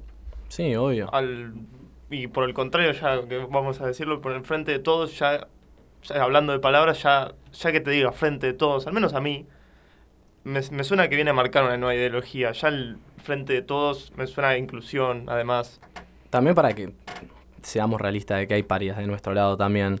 En esta campaña se pudo hacer todo lo que se hizo porque hubo el laburo que no hubo en el 2015. Sí, tal En cual, una tal campaña cual. desastrosa en todo sentido, desde las listas, el trabajo que se hizo, el, el marketing, la filosofía, no había nada. En el 2015 se fue a creer que iba- se iba a ganar una elección porque se iba a ganar una elección. Y me parece bueno que se haya aprendido de que hay que trabajar para que las elecciones se ganen, como para todo en la vida, pero hay que hacer cosas para que las elecciones se ganen, por más que el pueblo esté de tu lado, porque los medios de comunicación, y sobre todo en un país como Argentina, tienen muchísimo peso, y si les das el lugar, lo van a ocupar. Ellos le van a poner el cuerpo antes que vos. No sé si poner el cuerpo la forma que conocemos, pero bueno, el eso es lo van a bolsillo. intentar. Bueno, y hablando sobre cómo este tipo de cosas pueden eh, acercarse y hacer mella en eh, la gente, bueno, esta persona de- del electorado de Cambiemos le hice dos preguntas siguientes. Vamos a ponerlas una seguida de la otra. La primera, definir en una palabra a Mauricio Macri. ¿Qué palabra utilizó la señora?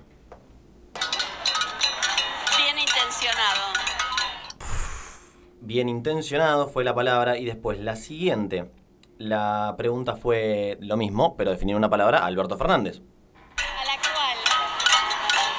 Corruptos de nacimiento de Puna. Eh, queda claro también que usó cuatro palabras. Eh, en primer me- en primer medida no, no pudo cumplir con la consigna. Tremenda palabra para Macri. y después, hijo de mil. Sí, sí, sí. Eh, pero bueno, ¿por, por qué también se sale de la consigna? ¿Por qué cuando te, la pregunta es definir en una palabra, definen cuatro? Porque lo odia. ¿Y por qué lo odia? No, no hay una razón tan fuerte como para odiar a Alberto Fernández. Porque tiene el discurso persona. armado también. Hay un discurso atrás, hay un montón de, de eh, como es de lógicas que se vienen construyendo hace tiempo y que de hecho se vienen construyendo desde la época, desde diría que hasta del, del gobierno de Néstor, Sí. para volver al poder y ahora que lo perdieron, la siguen construyendo y la siguen, eh, como es, catalizando, sería, no, no sería, no sería catalizando, bueno, me entienden. Eh, ¿Cuál es el tema con todo esto eh, y, y la mirada problematizadora que le intentamos dar desde este programa? ¿Cómo hacemos para llegar a esta gente? Porque a- estas son la mitad de las preguntas. Ahora, cuando vean lo siguiente, eh, la verdad que no, no habla desde la otra vereda. No pareciera que, hable- que es una mujer que en ideas hablara desde eh, valores distintos a los que podemos tener en esta mesa. Y, y que se pare de la otra vereda, que de esta mesa, y no se pueda construir algo, eh, me parece que nos tiene que llamar la atención y pensar, bueno, ¿cómo podemos llegar a, ella, a gente como ella? Porque este es el electorado de Macri. No, evidentemente el 40% del país no le conviene el modelo del macrismo. El 40% del país no la quiere a Cristina Fernández de Kirchner, y es eso nada más. Entonces, ¿cómo podemos hacer para sacar la discusión de la figura de Cristina Fernández de Kirchner a un modelo de país, a que se discutan políticas y a que no se estén discutiendo referentes? Porque también estar todo el tiempo hablando de Mauricio Macri no nos sirve. Justamente me parece que esto ya lo hemos dicho, pero el debate que viene fue algo que estuvieron laburando mucho lo- los más jóvenes de la militancia, que son donde nosotros nos respaldamos también, tanto Ofelia como Pepe Rosenblatt, Rechimus y todos estos, que es la palabra meritocracia, ¿no? Que se laburó tanto en este tiempo y que tiene mucho que ver con estas ideologías que buscan constantemente hacerte creer que todo lo que vos tenés o no tenés es porque te lo mereces, es porque no hiciste lo suficiente, es porque no trabajaste, es porque no... Bueno, eh, cuando empezamos a entender que las oportunidades no están ahí para todos, es donde empezamos a ver que no es tan fácil. Que un pibe que tiene que trabajar desde los 14 años capaz no puede estudiar. Y que si tienen hijos puede ser que haya un trasfondo dentro de su propio nivel social, porque eso es una legitimación. Es la legitimación más cercana que tienen para poder tener algo de lo que tiene la gente que vive en otro estrato. Entonces, si no entendemos que hay una idea más grande todavía, que simplemente un partido político, no vamos a poder llevar el debate a todos los lugares donde lo queremos llevar para que esta gente también pueda entrar y hasta tengan ideas propias. El debate también estaría bueno si eh, se charla desde la idea. De hecho, no me parecería mal que si hay alguien que tenga el concepto de ser de una ideología macrista fija y quiera venir a tener un debate político, los micrófonos están abiertos. Porque esa es la ideología también, poder charlar y poder intentar llegar a un llano entre todos para construir y para que la charla llegue a todos los distintos sectores, porque ahí está la verdadera lucha y la batalla hasta de clases. Es que más allá del discurso meritócrata o los ideales de derecha que haya que derrocar o aunque sea tratar de acercar, no sé, al punto que quiera llegar, mm, estaría muy bueno que en la Argentina se empiece a concientizar de que lo que pasa en tu vida individual es consecuencia de políticas y políticas que nos afectan a todos, políticas de Estado, políticas que se tienen que sostener más allá de un gobierno y que en Argentina hace años no se hace. Y esto lo digo como crítica al kirchnerismo. Sí. No se aplicó ninguna política que se pueda, que se deba sostener en cuatro años de macrismo. Porque llegaron y por decreto de necesidad de urgencia o por decreto de lo que sea, sacaron todas las ayudas que tenía el pueblo. O, Sí. no, se la- o no las sacaron, sino que las reformaron de tal forma, por ejemplo, la jubilación, de que se pierda. Porque si vos ajustás la jubilación con una movilidad fija o ajustás la, la jubilación con una movilidad que depende de la inflación en un país donde la inflación es altísima y Sí. donde no solamente hay inflación, sino que se devalúa la moneda, porque no es lo mismo, no nos alcanza. tenemos que concientizar a la gente de que todo lo que pasa es consecuencia de políticas de Estado, de que va más allá de un partido, de que va más allá de una ideología y que aplica a líderes de turno. Porque es, es cierto que el líder de turno se debe eh, exponer, es como lo que siempre dice Tommy en esta radio. Vos tenés que ser consciente de que no solamente fue la, la derecha la que te hizo pasar cuatro años de mierda, fue Macri. Y no fue solamente Macri, fue todo su equipo. Entonces, cuando veamos a la reta de candidato a presidente en cuatro años, no digamos, che, pero no es Macri. No digamos, Macri era un boludo, eh, no se supo manejar, la reta va a hacer las cosas distintas. No, sí, tal cual, tal cual, porque bueno, esto es a lo que dice Alberto Fernández también en su em, en su discurso. Son siempre los mismos que vienen una vez cada tanto y se llevan am, se llevan, eh, ¿cómo es? La, la plata de los bolsillos de los argentinos. Bueno, sabemos más o menos cómo es el discurso. También me da culpa en este sentido evitar que estas- ese tipo de cosas pasen y para evitar que ese tipo de cosas pasen poder generar unidades que no que se puedan mantener en el tiempo.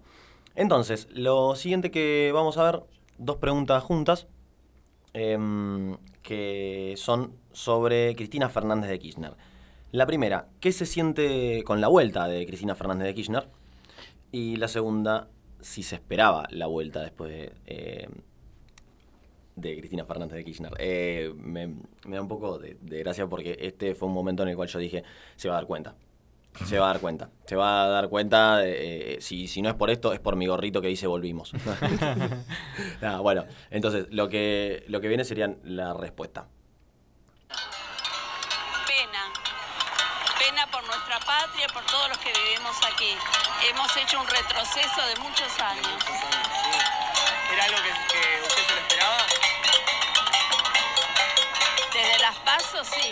Antes tenía la esperanza de que no. Estaba también se escuchaba a mí atrás de fondo tratando de darle un poco de letra. Ustedes no saben lo complicado que es hablar en, ese, en esos lugares. Porque, claro, gracias a Rechimusi, la gente piensa todo el tiempo que cuando le acercas un celular, le vas a estar pelotudeando. Y la verdad que tiene razón. Porque era, en un principio fue la idea.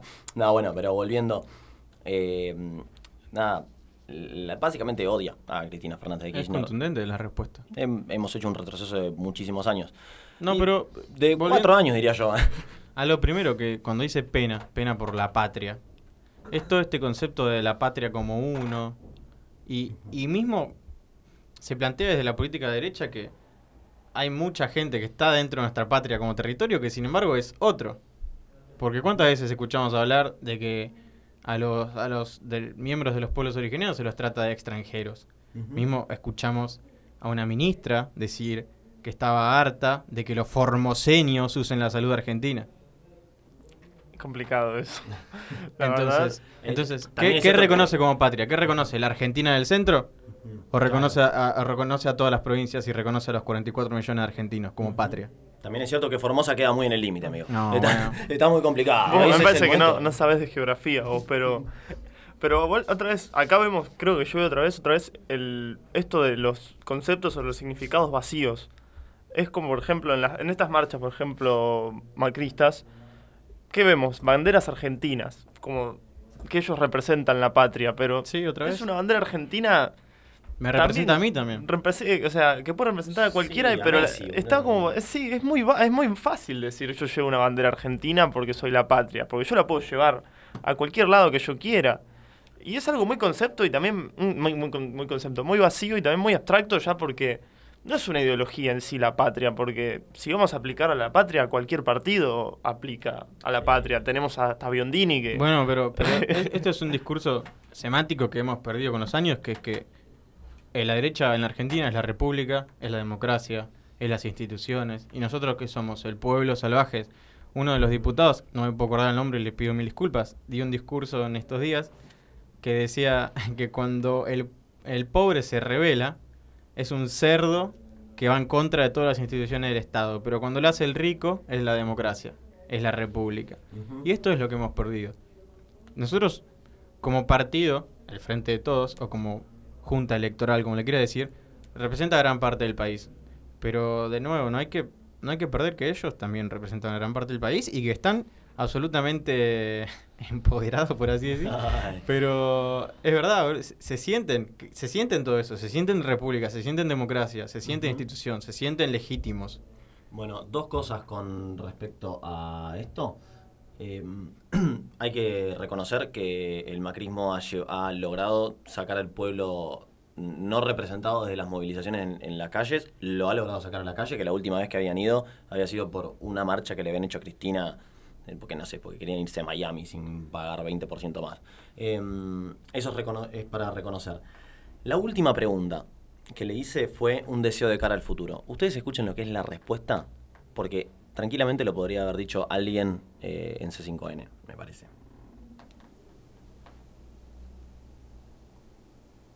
Ay, por Dios.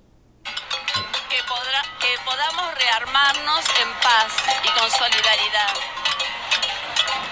Que, que se, que se puedan hacer muchos esfuerzos para hacer cooperativas y yo pienso que a través de las cooperativas puede surgir eh, trabajo para muchas personas. Una progresista. Cooperativas. Sí, sí. Cooperativas. Esta persona estaba haciendo. Estaba a- apoyando a Mauricio Macri. Cooperativas pide. O, o sea, ¿entienden que hay un, un laburo para meterse en la cabeza de que Macri representa esto?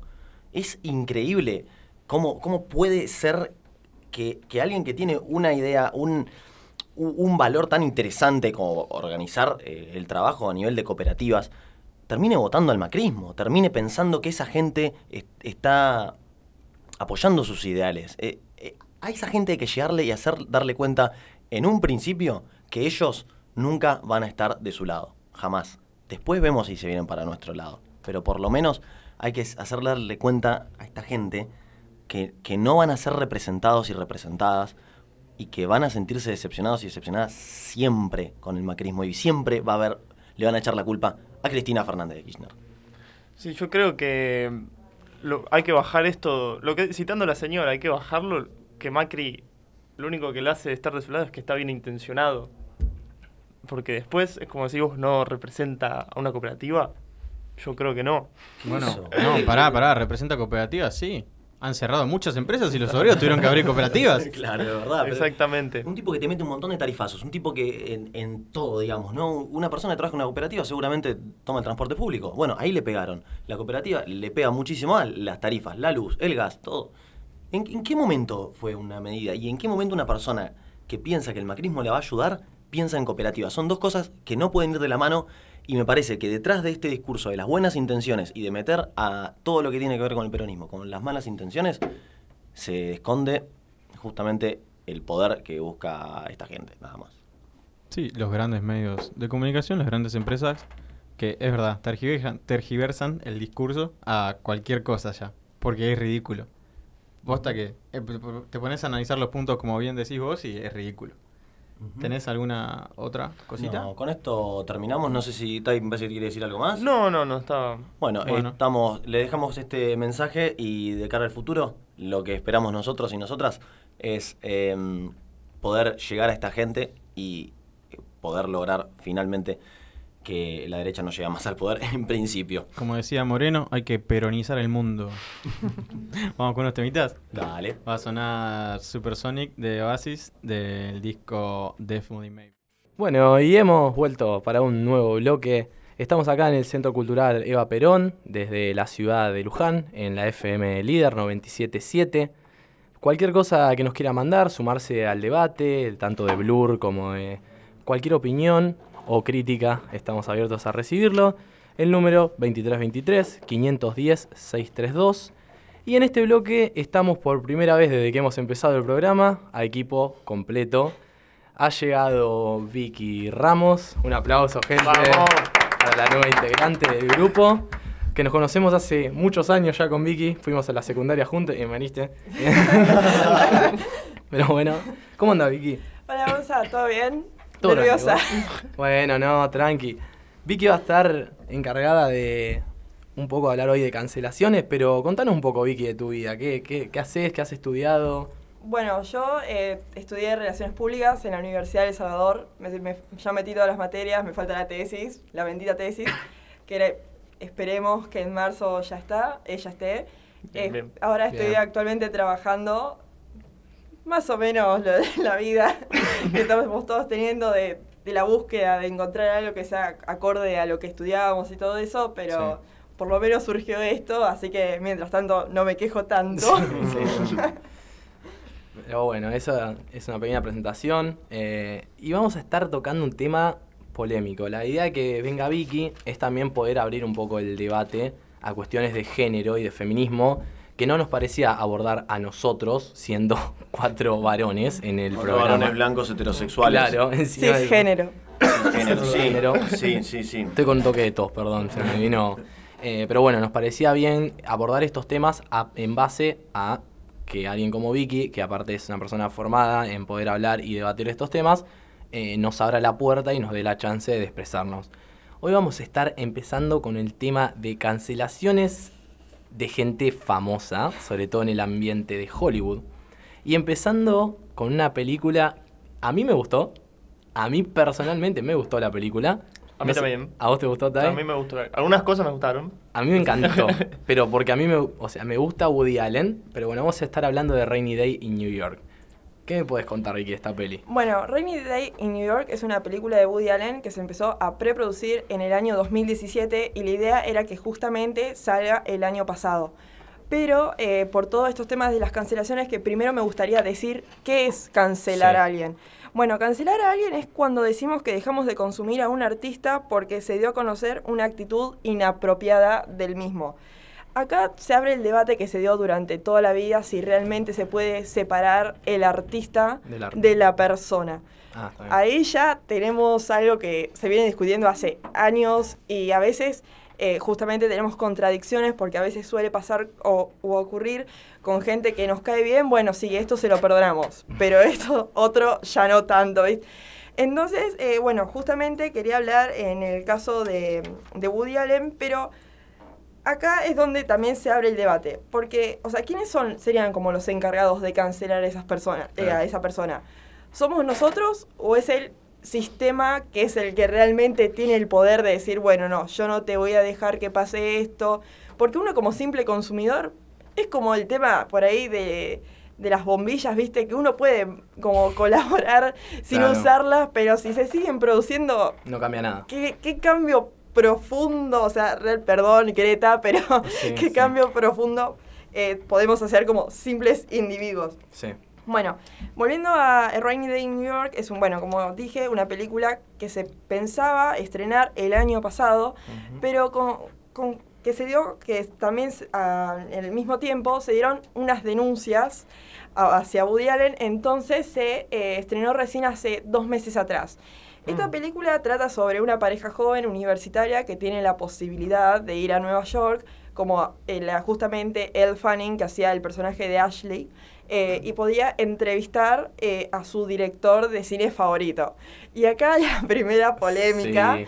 que el nombre del director de- se llamaba Roland, Roland Polar, que haciendo, no sé si por ahí Una alusión. una alusión a Roland Polanski, Mm. que tuvo denuncias de, de violación, pero ya en los años 70 Es un old school machista, digamos. es un pionero en todo lo que ocurrió. Ya de ese momento a Polanski le pasó que con la violación hasta el día de hoy no puede pisar Estados Unidos porque lo pueden meter preso. Guau, eso no lo sabía. Sí.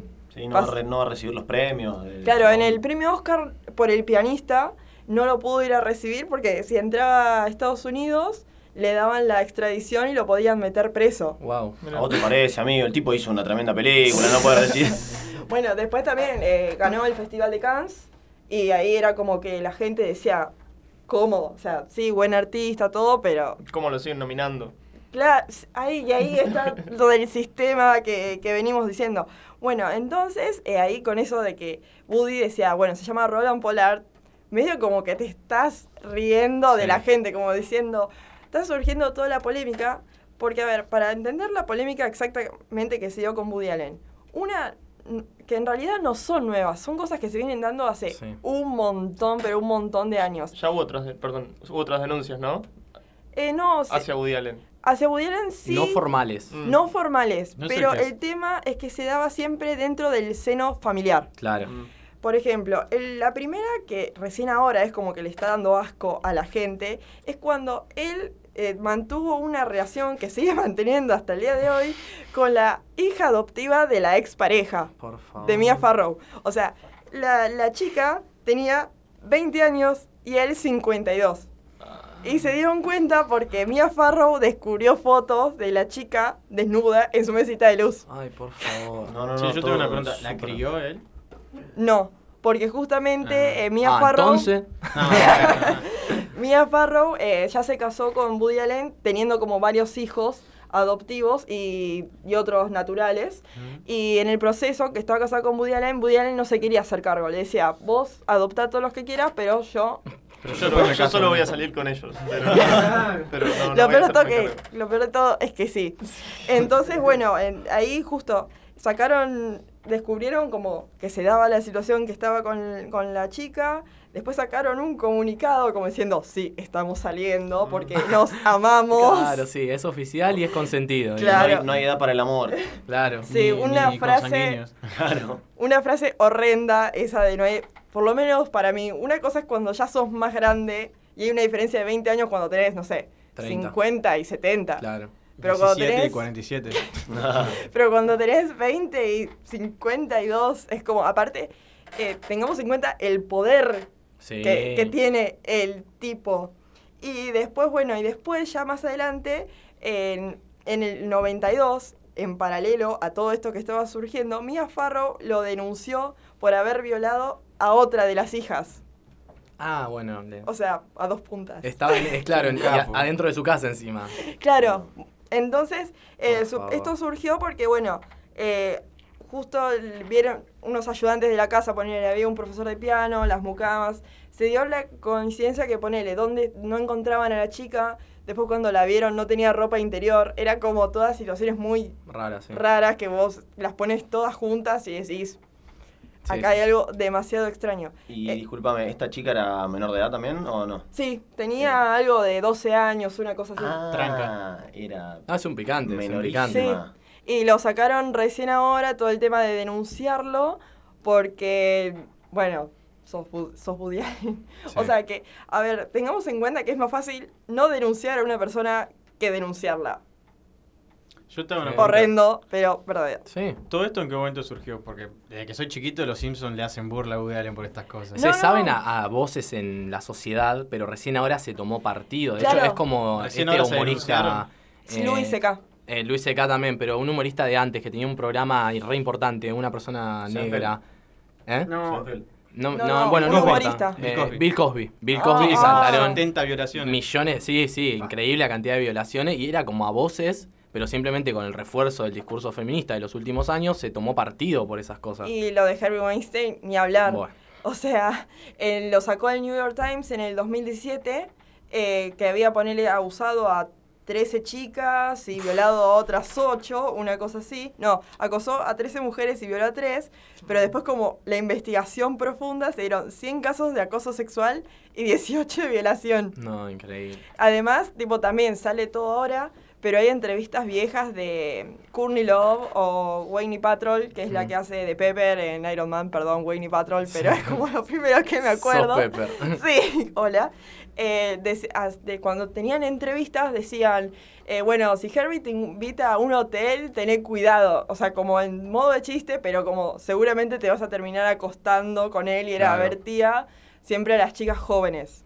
Y esto es un O sea- tema también justamente esto, de qué partido toman la gente que quiere actuar para estas personas. Por ponerle Timothy Chalamet, a mi parecer, arriesgó hasta su imagen actual, la cual dudo que a Timothy Chalamet le hagan algo porque es hermoso y a la gente hermosa sabemos que es otro tema, pero arriesgó su carrera actual para ir a trabajar con Woody Allen. A pesar de que después, cuando saltan las denuncias, tanto Timothy Chalamet como Elle Fanning y la gran mayoría de los actores y actrices de la película dieron sus sueldos, o sea, la plata ganada en la película la entregaron en donaciones a organizaciones de distinto Ahora, color. ¿vos, vos me estás diciendo que los tipos asumieron esto recién cuando había denuncias públicas. Claro, cuando salieron las denuncias de Woody Allen, O sea, recién se ahí, hicieron los revoludos. claro, Sí. Sí, tal cual. es bastante, ves que y, y Timothy Chalamet hoy en día me parece uno de los actores más predominantes de la escena y, y que más gente conlleva a los cines. Y con Eh, respecto a eso, obviamente que es muy fácil decirlo desde acá, pero a ver, el resarcimiento económico, eh, a ver, se, se felicita, bárbaro. Pero, La película ya está en la calle. Pero digamos, la película está en la calle. Eh, Tino- ti- tanto Timothy Chalamet como El Fanning no creo que tengan problemas para llegar a fin de mes, así que en tal caso no habrán podido invertir en sus, no sé, equipos de NFL que quisieran invertir. Eh, y, la, y la verdad que tener una película de la categoría que la que hicieron aumenta su imagen. Y, el, y mismo todo este esta discusión de que e- ella y él estén involucrados eh, aumenta su, su imagen, eh, digamos, a nivel de, eh, espectáculo. Sí, ¿cuántas veces vimos que el morbo por un director o por la historia de un director o actor llega a mucho público a la película? Y ellos ganan regalías Sí. directas. Sí. Justamente a mí, y algo que me pareció a ustedes que la vieron, no sé si opinan lo mismo que yo, pero a mí me pareció que la película es un poco Woody Allen eh, eh, mofándose de Hollywood. Porque es mostrando a Roman Polanski a todos los hombres como unos soletes, con el perdón de la palabra, haciendo cosas que hacen los hombres eh, de mierda, acosando a una piba constantemente durante toda la película, pero también Elle Fanning hace de la, de la rubia tarada, diría Sumo. Que me parece también algo, una línea machista, asumir esto de rubia tonta que va donde va el director, que sigue a todos los hombres. Hay una línea por ahí, ¿no? No, yo quiero aportar que Woody Allen en sus películas, yo vi muchísimas y es un director que me gusta, aunque no sí, a mí también. para Yo nada. hasta leí libro de... Eh, Banana Republic hace lo mismo. Dijo que iba a hacer una película que mostraría cómo el gobierno de Estados Unidos influencia los golpes sudamericanos como una especie de Operación Cóndor y termina haciendo una película del Che Guevara del que se burla todo el tiempo y lo hace quedar como un líder bananero. sí, bueno, pero me parece... Es la, es la estética de las Sí, películas de. Woody Allen. el de ridículo. todo. El ridículo es su gran fuerte. Sí, de hecho, casi todos los diálogos en la película son Ridículo. casi irónicos. Sí. Es pura ironía. Pero sí, Pero los personajes, ¿no? Un poco... No, sí, porque por ejemplo el personaje de Timothy, eh, que, o sea, se va porque a Nueva York acompañando a la novia, eh, la novia justamente se retrasa con la entrevista, qué sé yo, y es como que te muestra hablando solo, o sea, con él mismo, Mm. como criticándola, como diciendo, me dejó y ahora voy a tener que hacer lo que no planeé. Y, pago todo yo, y aparte, pago ¿viste? todo yo, que Armo soy- el día yo, no me importa lo que haga ella. Sí, solamente lo que quiero yo. Después, bueno, el final. Perdón si le gustó. O sea, a mí me gustó la película, pero. ya el hablamos esto, entonces sabe qué opino yo. Me gustó la película, pero el final me pareció como machista, ¿me entendés? Como Sí. que terminó cerrando porque, claro, la, la- la chica cuando. Perdón, estoy spoileando. Pero a lo que voy es que el cierre que le da no es como el cierre, bueno, eh, la persona mm, que, o sea, como si yo quiero criticar determinada cosa, lo, el final como que termina quedando como tonto, lo que sea, pero no, la tonta termina quedando como tonto y el tipo termina ganan- termina quedando Sí, como, ay, bueno, sí, yo al final me salió todo bien. Sí. Y, pude opinión. con todas las mujeres. Claro, También, sí, no, no, no. Y también eh, está este tema de que a mí me parece esto de Woody Allen, lo digo, porque también hay como un trending medio extraño y turbio, de hecho, de que los actores que tienen la posibilidad de producir, aún estando en situaciones de cancelación, hagan un medio audiovisual. Lo hizo Kevin Spacey también. Kevin Spacey sacó un corto, no sé si lo han visto, eh, diciendo cosas como voy a, como si caigo yo caen todos, como diciendo que había un trasfondo detrás de que a él lo acusen. Y recordemos que era el, más allá de que Kevin Spacey siempre fue un gran actor, era el pico de su carrera y House of Cards estaba dominando a nivel mundial todo. Netflix era como Sí. cuando Netflix Netflix creció por House of Cards. Sí, sí, sí. Y tuvieron que dar vuelta absolutamente todo como para decir, bueno, no, ¿saben qué? Se murió. Lo típico, lo típico que hace cualquier serie de Yankee, no, vos sabés que se murió. Y, pero por lo menos mostrame un poco de drama, ¿me entendés? sí, sí, es sí. como que ahí sí decís, bueno, no es que se caguen en todo Sí. porque... Dale un cierre artístico, matalo, sí, obvio. pero de la hace- manera más dolorosa posible. pero, pero Un accidente bien violento. Sí, sí, no, bueno, pasó con el actor de Glee, el protagonista, que también lo mataron, pero Bueno, tocaste una parte sensible. Él no podía actuar de verdad. claro, él ma- ya no, no era buen actor, obvio. Pero también me acuerdo que dedicaron todo un capítulo Sí. al luto con canciones Sí. súper trágicas. Bueno, pero ahí hubo una muerte de verdad. Bueno, sí, ese murió de verdad.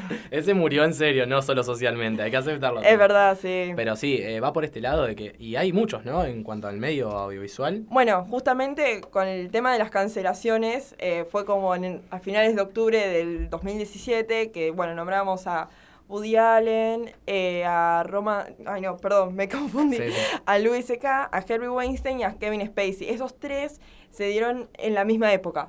Entonces, y a paralelo de Harvey Weinstein, porque Har- Harvey Weinstein también, un hombre extremadamente poderoso, Sí. porque para tener una idea, el tipo fundó una productora en los 90 que se dedicaba a producir y a distribuir películas eh, de bajo presupuesto. Como por ejemplo Pulp Fiction. Fue cosa... como para empezar, Por súper- ejemplo. por ejemplo, no sé. Claro. eh, Shakespeare apasionado, todas esas, lo que hacía era ponerlas en cines y por ahí películas que no, o sea, que salían un cuarto del presupuesto de lo que salían los grandes tanques, podían competir Sí. de igual a igual. Después, bueno, la productora se la vendió a Disney, fundó otra. El tema es que con Harvey Weinstein también era con personas muy famosas.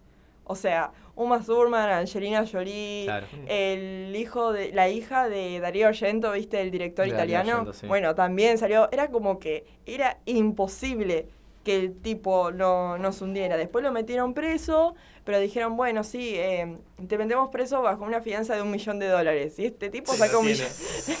o sea, sacó... Claro, día, lo tiene en la billetera. Claro, ahora va a tener el juicio recién en marzo. Y, a- y a ver, y ese tipo sí va a estar acabado para mí, Harry Weinstein. Sí. O sea, eh, lo que se dice comercialmente, sí. El tipo por ahí después lo liberan y sigue viviendo en su mansión con una pileta, no sé, de 50 metros. Sí. Pero el chabón, eh, perdón, el Harry Weinstein está como, sí, como cancelado de verdad. O sea, va a ir a una fiesta y todos lo van a mirar como diciendo, ah, vos eras el que violabas, Sí. no sé, o casi querés matar a Uma Thurman porque justo salió algo de Quentin Tarantino que Ah. le hicieron con un auto, qué sé yo, y la mina estaba recaliente. Por eso no, no sé si va- realmente van a hacer Kill Bill 3, porque, o sea, es como que después de... Claro, de- falta el, Sí, como el productor. eso. digamos. Eh, no, pero después Cara de Levine también lo modelo tipo super top inglesa. ¿Cómo te vas a meter con semejante ser humano? Eh, ¿Cómo no se dice eso? ¿Eh? Bueno, pero es una gran persona aparte. Vamos. Lo digo- Cancelado. Lo digo, Vamos a como cancelar a persona, no como En- al aire, en vivo. físicamente. No te muteamos el micrófono porque está hablando Vicky también. Bueno, después el tema de, bueno, ya estuve hablando de Roman Polanski y después hay un, un caso extremadamente conocido que no me acuerdo el nombre del director en este momento, que es el que dirigió eh, último, el último tango en París, que actuaba Marlon Brando, Hmm. que hay una escena de, un- Viola- Sí, sí, sí. sí. de una Muy denso. violación que decían, bueno, como para hacerlo realista, o sea, el director con Marlon Brando a- hablaron por detrás que decían que para que se vea real, tenía el sufrimiento se vea real, tiene que pasar de verdad. O sea, Mm. la violaron ahí. O sea, cuando estás viendo la, La la- película es una violación. Me No una violación no en vivo, digamos. O sea, Bernardo Bertolucci es. Ah, Es- no veía. el director. Sí. Sí, sí, era como. Y la mina se enteró, o sea, se sintió como. Porque sí, era una violación, pero actuada. Y una cosa de, de- de manteca que están ahí la terminaron usando de lubricante para violarla en serio. O Ay, sea- Dios. Bueno, Es estos debates. Estamos cancelando a Marlon Brando. Estos debates se están Pero dando. Marlon Brando, tipo, vos lees, no sé, sobre el tipo y es la persona más. Es más bueno del mundo. ¿Marlon a- Brando? No, todo al revés. No, No. Pero yo tenía entendido que era un. no, tipo en Apoca cuando Tiene filmó nombre de mala gente. Amigo, mató un montón de gente el padrino. Lo mató, matar no le importaba nada. Vos lo ves, tipo, no sé, buscás sobre el tipo en Apocalipsis Now. Era el tipo más complicado del mundo, pero zarpado, mal humor, Ah, perdón. todo. Yo, yo había visto entrevistas de él hablando de medio ambiente. Bueno, cuando recibió el. Oscar, cuando ganó el Oscar, Le mandó la esposa, ¿no? eh, no, no, no, la mandó a una de las... Levantó de- el pañuelo al aborto. No, eso es ahora. No sé.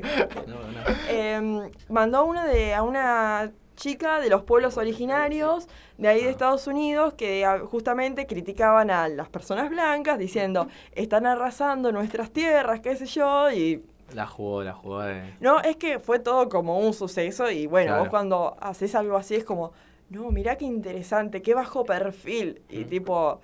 Y es mucho más complejo que eso. Y eso solo llega en el cine. De hecho, estos debates de violaciones. Yo recuerdo hace unos años cuando salió el primer juego de Tomb Raider de la nueva saga. Hubo un momento en el que una persona intentaba violar a Lara Croft. Era una escena del juego. Ah, sí, es verdad, la intentaba sí, violar. Y a ver, Lara Croft es un personaje súper importante. Tiene también en el cine, está en todos lados. Tomb Raider es súper conocido.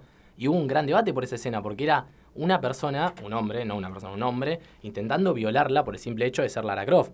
Y si ya la pensamos a ella de ese lado, es un personaje súper sexualizado desde los principios de los videojuegos, digamos. Las películas vienen después de los videojuegos, de hecho, pero siempre estuvo muy sexualizada. la- si lo pensamos así, todo. Sí. Pero para traer esto de justamente una escena parecida y que no es hace 30 años, fue en un videojuego y fue muy importante, porque fue uno de los videojuegos más vendidos de ese año. Y Carrie Sí. Fisher, tipo Buah. cuando... Pobre, tipo, yo la re amo, pero mal. Pero todo lo que sufrió cuando eh, fue a la audición para hacer de Leia, Mm. le dijeron que le iban a dar el papel solo si bajaba 5 kilos. Mm. Y Carrie Fisher en ese momento era una bomba. O sea, no, me podés, no le podés decir, no, ¿sabés qué? Tenés que bajar 5 kilos. La Sí. aparición creo que es en el episodio 5 No, o 6, no. cuando está con la ropa blanca. Ah, sí, eh, Sí, sí. Que está. Es, ¿Por Sí. qué? En el De- 6, cuando va con Java de. Claro. Sí. Es una. Bueno, el póster es en los 70, no me quiero imaginar. Bueno, hay unas sesiones de fotos de ella Sí. en, en la playa que es tipo, es genial esa sesión de fotos, pero, a ver, no, uno puede decir, sí, es re linda sesión de fotos, pero la mina, Mm. tipo, o sea, solamente por ser un personaje. Sí. Pero, por ejemplo, vos decías, bueno, lo del caso de- del juego. Mm. A ver, no es que me parece mal que digan, bueno, vamos a violarla porque, eh, no sé, me gusta o estás... El mundo de las violaciones funciona así. Sí. ¿Me entendés? O sea, es, es el, el- el problema o lo que hay que analizar es cómo lo dejan parado, o sea, como que se dé realmente a entender que no, que eso, o sea, no, que eso no se hace, porque después sí te muestran un montón de cosas que te dicen, no, pero eh, vos lo ves y decís, bueno, pero si la mina le estaba pasando...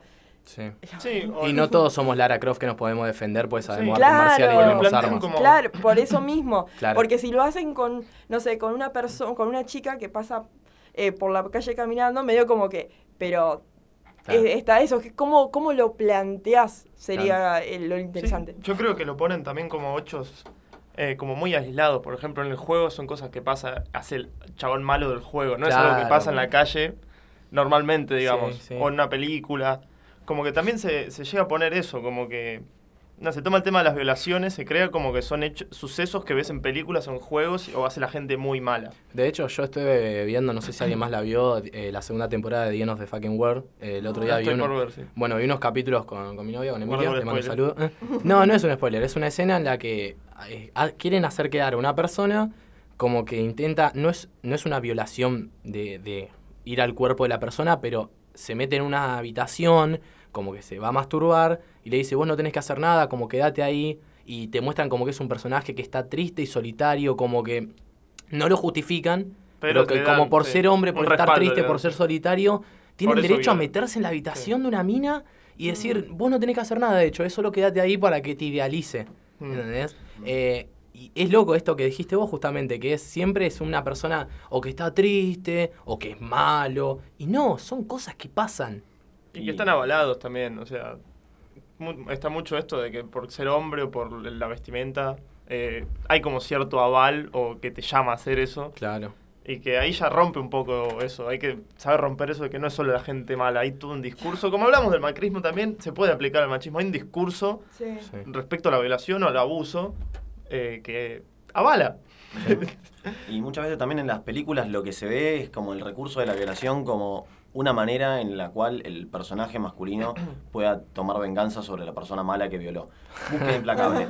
Búsqueda implacable, implacable no es la historia de una pobre piba a la cual la secuestra la trata, es la historia de Liam Neeson vengándose Sí. de la gente que le sacó a su hija. Nadie está diciendo, che, que, que mal, eh, o que bien la hija, o que no tienen nada, digamos, ¿no? O, sea, o qué mal que estuvo Liam Neeson. Pero la historia gira en cuanto a cómo Liam Neeson se venga de esa gente y no en cómo, Todo lo que pasa a la hija. En cómo su hija va a poder volver a ser alguien eh, normal, digamos, Sí, sí. Sin, sin un trauma, que de hecho en la segunda después está re bien. Es como si no le hubiera pasado nada. Bueno, pero eso debate igual va más, un poco más allá. Me parece que no es solamente una ideología de género de trasfondo, sino una idea de una película. ¿Vos querés hacer una película de acción o querés hacer un drama emocional? Bueno, pero Me parece excusa- eso con Taken. No, Pero tu excusa es que, que, que la violaron para que para demostrar que, que Liam se la banca. Y que el hombre la puede defender. No, bueno, sí, pero yo entiendo lo que quieren No, decir. no es neutro, digamos, lo que dice. Eh, no, es como los estereotipos, por ejemplo, cuando en los superhéroes. Nunca ves un superhéroe que sufre. Mm. ¿Me entendés? Entonces cuando te ponen, pero por ejemplo, cuando te ponen una película que de un superhéroe que sufre, vos decís, oh, qué buena película, porque está como, re- estamos recontra acostumbrados a que, no sé, te lo- a una persona, a un tipo lo tiran, se cae, lo chocan con un auto, se recupera. Sí, lo hace más humano. Es, es algo Claro, que- sí, sí, sí. Tal cual. Por eso a, a mí me parece. Hay una mm, un documental de Netflix que en este momento no me acuerdo cómo es el nombre. Después lo voy a pasar para que lo suben en Twitter. Sí. Que es justamente eh, cómo están formados todos estos estereotipos de hombre en todos lados. En las películas, en los videojuegos, Mm, eh, no sé, en las publicidades. Y cómo afecta el machismo a los hombres. O sea, justamente se centra en eso. Y uno, a ver, claro, pero uno puede decir, bueno, pero a las mujeres le afecta mucho más. Mm. Obvio, sí, ya lo sabemos, eso está como asumido, creo. Porque lo sufren, de hecho, directamente. Claro, pero te muestran todo desde par- de, de parte de la masculinidad tóxica. Mm. Y lo ves y terminás, tipo, yo cuando lo vi terminé como diciendo, creo que prefiero, o sea, como que espera, se espera mucho más de la sociedad de los hombres que de las mujeres.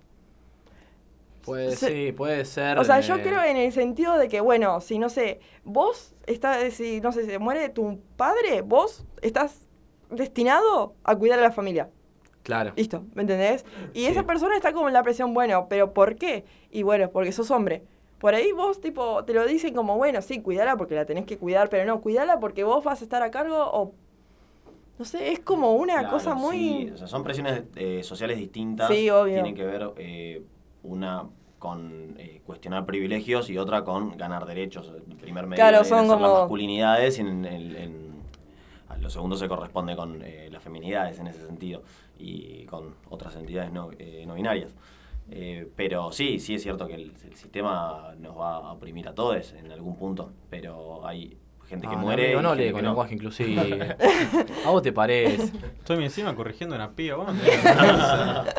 Bueno, ¿algo, No, algo más, Vicky? Yo para- creo que ah, ah, para hablar de esto del tema de las cancelaciones, lo- para traspolarlo a Argentina y cómo empecé a meterme yo en el mundo de las cancelaciones, eh, yo creo que el primer caso que al menos escucho me llega a pegar bastante es el primero que sale en Argentina también es el del pelado Cordera, es el que más Uh, ese creo se que mandó. Pablo no, por Rago. eso, o sea, creo que fue el más el que empezó a traer todo esto a Argentina.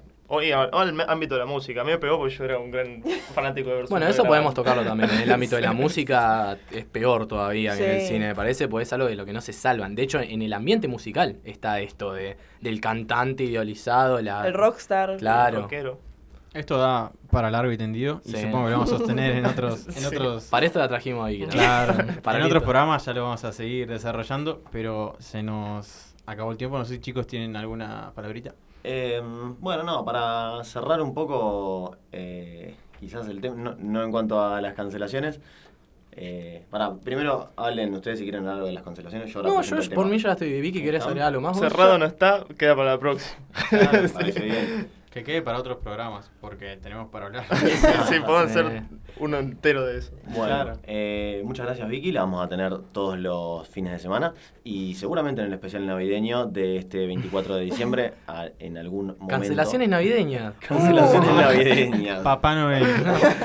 Em, Papá Noel existe, no se murió. Oigan, chicos, si hay alguien escuchando, Papá Noel existe. Y nos vemos, eh, nos vemos la semana que viene. Les presento un temita que me pareció que el Britpop no nos podíamos ir. Se, se reivindica de lo que dijo de One Direction. Sí, que sigue Y- siendo Britpop porque son británicos y hacen pop. Y aclaramos que Tommy es el que se enteró de que Gorillaz y Blur tienen el mismo cantante. Cancelado. Cancelado Eh, también. bueno, ¿qué es lo que pasa con este tema? Es un clásico, es súper importante y como los clásicos eh, son justamente eso, muchas veces pasamos mucho tiempo sin escucharlos. Sí. Desde mi parte, yo no puedo dejar que oyentes y oyentas de nuestra radio se vayan de este año sin haber escuchado Somewhere Only We Know de King. Y venía así sonando King con Somewhere Only We Know. Esto fue de la cama al living, programita del domingo 22 de diciembre. Los invitamos este martes 24, vamos a estar haciendo un especial de Navidad. Eh, obviamente siempre por la 97.7. También nos pueden escuchar en nuestro formato podcast en Spotify. Los que vamos a estar compartiendo por Twitter y por Instagram en ambas redes de la cama al living o arroba de la guion bajo cama O Camadela. o camadera en Twitter. Ya acomodaremos, con- ya acomodaremos los arroba para que sean todos iguales.